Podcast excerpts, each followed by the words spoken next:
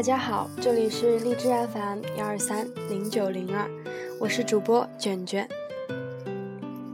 今天的节目呢是说训练中的肘伤预防和恢复方法。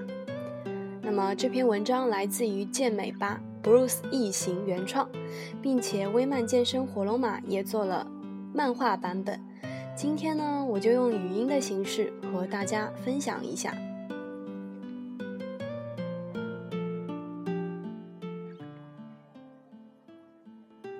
现在天气慢慢变冷，冬季呢会成为关节伤病的高峰期，大多是由于训练者热身不充分所导致的。相比温和的季节，冬季需要在训练之前进行更彻底的预热活动，以消除关节韧带因低温而产生的粘滞性。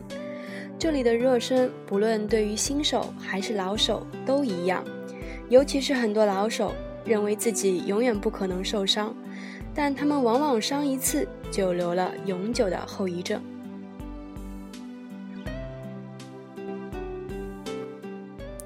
见过那种干巴巴的牛筋没有？脱了水的牛筋非常僵硬而且脆弱，我们稍一使劲就可以将它折断。这种就类似于在低温情况下没有热身的关节韧带。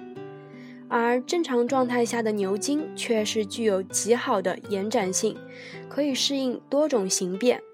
我们的热身就应该让关节韧带达到这种状态。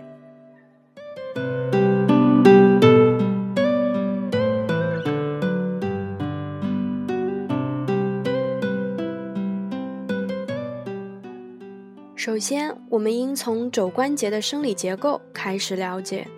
肘关节不光具备前屈后伸的功能，还具备使前臂旋前旋后的功能，这一点很重要。所以，我们热身肘关节的时候，如果只发挥了它的第一个功能前屈后伸，是永远不够的，还必须加入旋前旋后的环节，才能够彻底的润滑肘关节。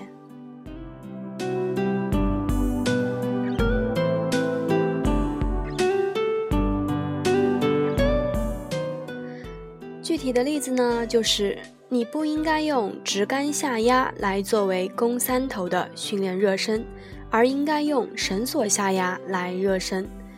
它允许你在运动过程中旋转前臂。相比之下，前者只发挥了它肘关节的前屈后伸，而后者则在前屈后伸的基础上加入了旋前旋后的动作。同理，我们不应该用杠铃弯举来作为肱二头的热身，而应该采用旋转手腕的哑铃弯举。这里必须提及一点，很多人认为肘关节热身仅仅与肱三头有关，而肱二头训练则没有必要热身肘关节，这是一个灾难性的误区。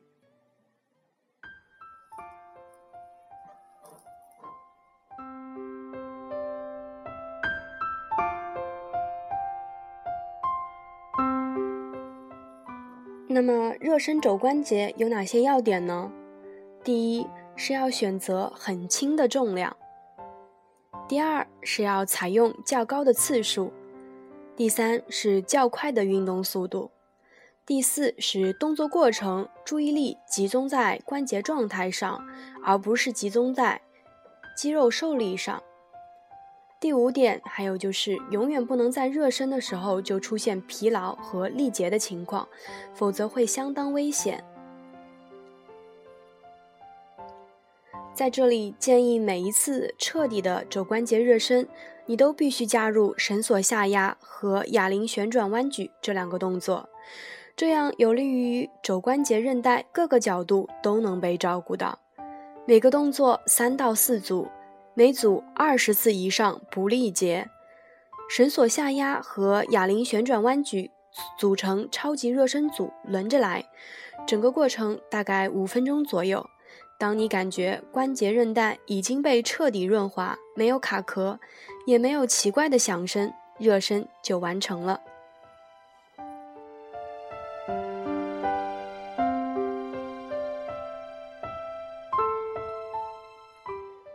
一些人没有条件做绳索下压，或者绳索下压的器械总是被别人占用，那也有别的方法代替，就是俯身哑铃臂屈伸。双手各持一个轻重量轻重量哑铃，俯身，上身与地面接近平行。动作开始时手掌朝前，动作过程中旋转手腕，到最高点的时候手掌朝向上。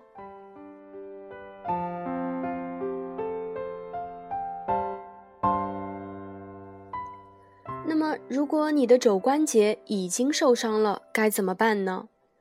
接下来，我们重点谈论一下肘伤的补救措施。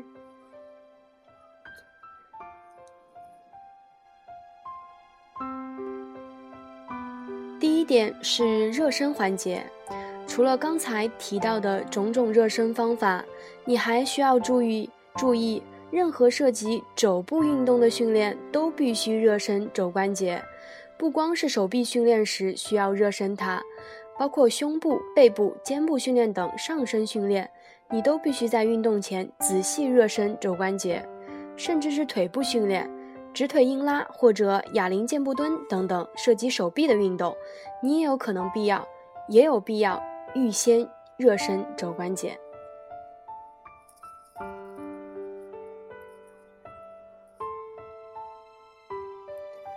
二点是按摩环节。我相信正确的按摩方法能够加速关节韧带随损伤的恢复，这是曾经肘关节伤痛康复最关键的一节。当时肘关节伤痛曾经困扰了我半年，记得那时候平日坐着不动，它也会隐隐发痛。我试过那些关节宝、硫酸软骨素等补剂，没有什么作用，还是按摩最见效。具体的操作方法就是拿指腹嵌入肘关节凹陷处，先探一探发疼的位置，然后按压、揉搓伤痛处。刚开始力道一定要轻，当疼痛变得不明显的时候，加重力道，直到有一天它彻底不痛了，这时肘关节基本已经康复。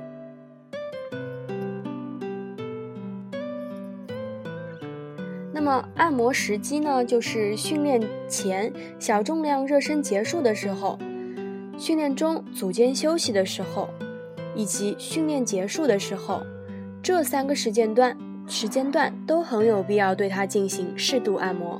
还有就是平日工作的闲暇时间，你也可以对它进行按摩。第三点呢是训练环节。肘伤的朋友一般都有个训练动作，是它的诱发动作。比如说，有些人做过顶顶臂屈伸的时候，肘关节会刺痛；另外一些人是做板凳臂屈伸的时候，会肘部刺痛。而我曾经是做牧牧师凳弯举的时候，肘部刺痛。总之，哪个动作让你刺痛，那就放弃它三个月以上。这三个月，哪怕你已经康复，也不要贸然去做这个动作。否则，等待你的可能是复发和无止境的后遗症。另外，在训练上肢的时候，你很有必要减轻训练重量，避免大重量冲击，以及中以中等重量、注重肌肉控制为主，并在做正式组的时候使用缠绕式护肘。训练肱三头和肱二头的时候。我极不建议肘上的朋友做到力竭，因为肌肉力竭的时候，压力不可避免地转移到关节和韧带上，导致伤势扩大。那么当时我采用的方法是采用中小重量，拿三十 RM 的重量做每组二十次左右的正式组，注意力完全集中在肌肉收缩上。这种方法有助于加速肘伤的恢复。好，今天的节目就说到这里，谢谢大家。